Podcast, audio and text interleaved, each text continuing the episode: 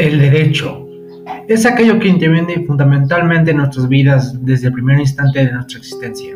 Regula nuestro actuar y es el producto legítimo de una evolución social sin precedentes. Pero, ¿de qué ha sido influenciado? ¿Y qué modelos ha usado como guía?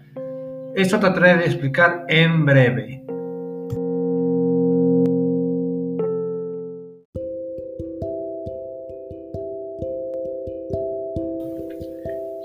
En el estudio del derecho se habla sobre el, sobre el anglosajón y el romano.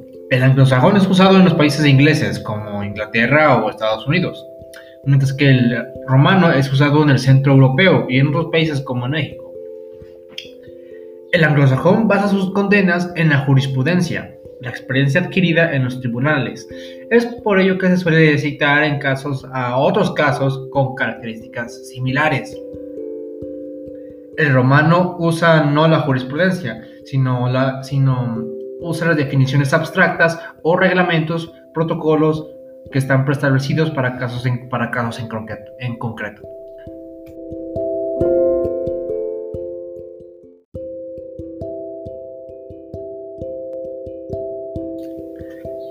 La influencia de estos estudios y métodos del derecho no solo moldearon el propio derecho mexicano, sino también a la organización del Estado.